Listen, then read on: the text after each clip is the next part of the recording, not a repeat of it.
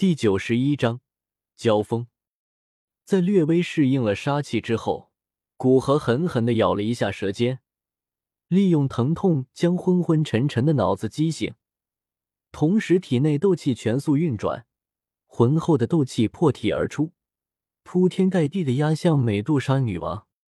俏脸一变，美杜莎女王手中浮现七彩的能量，正准备拍向古河。但紧接着，一股耀眼的七彩强光从美杜莎女王的身体中透出。听到美杜莎女王不甘的冷哼道：“该死，你这么维护她！”勉力强压与他争夺身体的七彩吞天蟒，将手中的能量往古河打去。古河自然不会坐以待毙，趁着现在状态稍好，灵魂之力全部涌出，在身前凝成一道屏障。狠狠的撞向美杜莎女王。虽然古河灵魂之力使用大半，但是其本身可与斗宗强者抗衡的本质却是不会失去。灵魂屏障势如破竹的将美杜莎女王甩出的能量击碎，余力撞向美杜莎女王。到其身前，在强光消失，出现在眼前的是一条沉睡的七彩小蛇。古河将灵魂之力回收，一屁股坐在地上，觉得浑身无力。虽然美杜莎女王只是出现短短时间，根本没说几句话，交手更只是半招，但惊险与激烈可以说是古河自重生以来最大的。重生以来，古河做任何事情都有原著的大事和人物的各种性格可以参考，可以说先天处于不败。但美杜莎女王在她刚炼完丹药的这个时间段出现，是真的出乎她的预料。他还以为美杜莎女王在七彩吞天蟒没有吸收异火能量，会很长一段时间沉寂呢。现在顾不得去找海波东，古河艰难的将腿盘好，压榨身体的斗气和大脑的灵魂之力，在身前布满一个个的屏障，接着默念着无名口诀进入修炼状态。二十几分钟后，在感知到天地间的灵气，古河果断的将吞噬之炎献出体外。凶狠的往感知到灵气的地方扑去，在吞噬之炎扑向那夹杂着灵气的天地能量，并没有将天地能量打散，使得那一缕颇为脆弱的灵气消散，而是被焚烧化为一片虚无，能量融入到漆黑的火焰之中。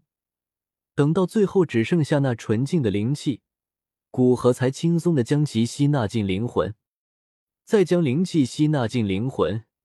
古河的灵魂便像久旱的沙漠遇到下雨一般，迫不及待的将那一抹清凉吞噬，并急不可耐的渴求着下一次。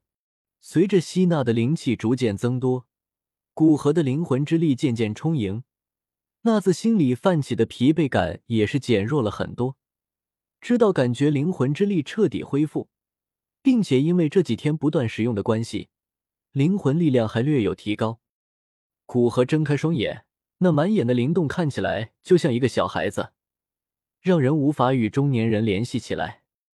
一睁开眼，古河便是看到盘起身在能量屏障之外，靠近墙角，可怜兮兮看着他的七彩吞天蟒。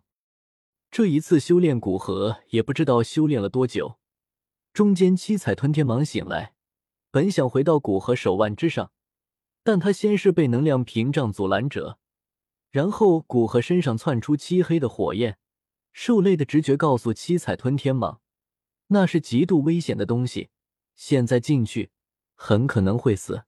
所以，七彩吞天蟒先是绕着古河的能量屏障在半空中游动，之后眼见那漆黑的火焰没有规律的蔓延向古河附近的空间，七彩吞天蟒又是退远了一点，同时也是不敢在它附近游动。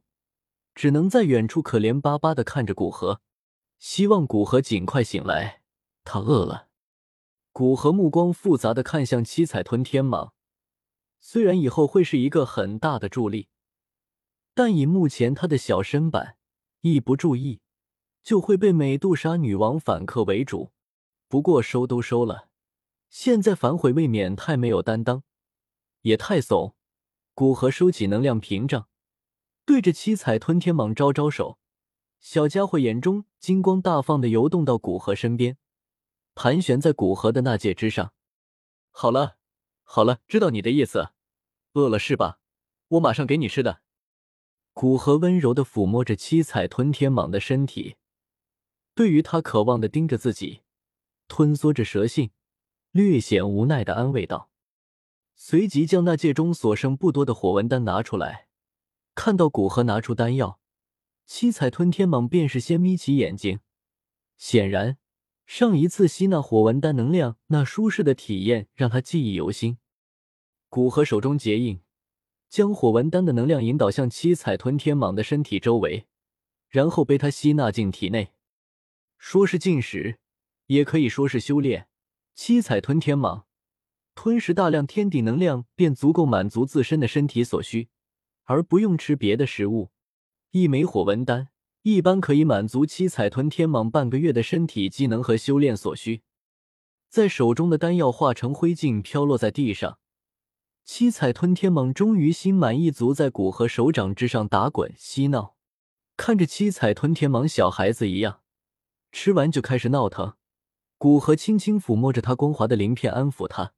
在发泄完过剩的精力，七彩吞天蟒盘踞在古河手腕，盘旋一拳，陷入沉睡。看上去，就像古河手上多了一个好看的手环。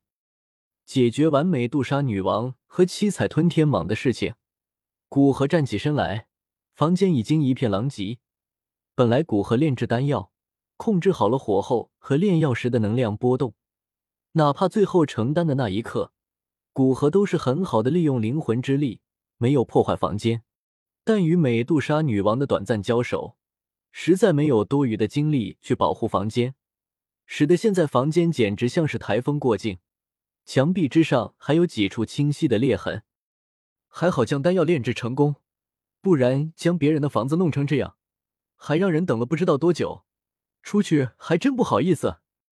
古河尴尬的笑了笑，低声自语道：“海波东在带着青灵逛了一天墨城，被青灵察觉到他心思根本不在逛墨城之上，颇为懂事的主动要求回去，并不再上街。”海波东嘴里轻呼了一口气，对懂事的青灵越看越喜爱，但心中对补偿青灵的想法先放到一边，而是关注古河炼药的情况。尽管知道以古河的炼丹术，炼制这样的六品丹药，又有异火相助，应该是不难，但这枚丹药毕竟关系到他实力的恢复，容不得他不重视，所以在第二天。海波东便一直站在房门前的走廊里，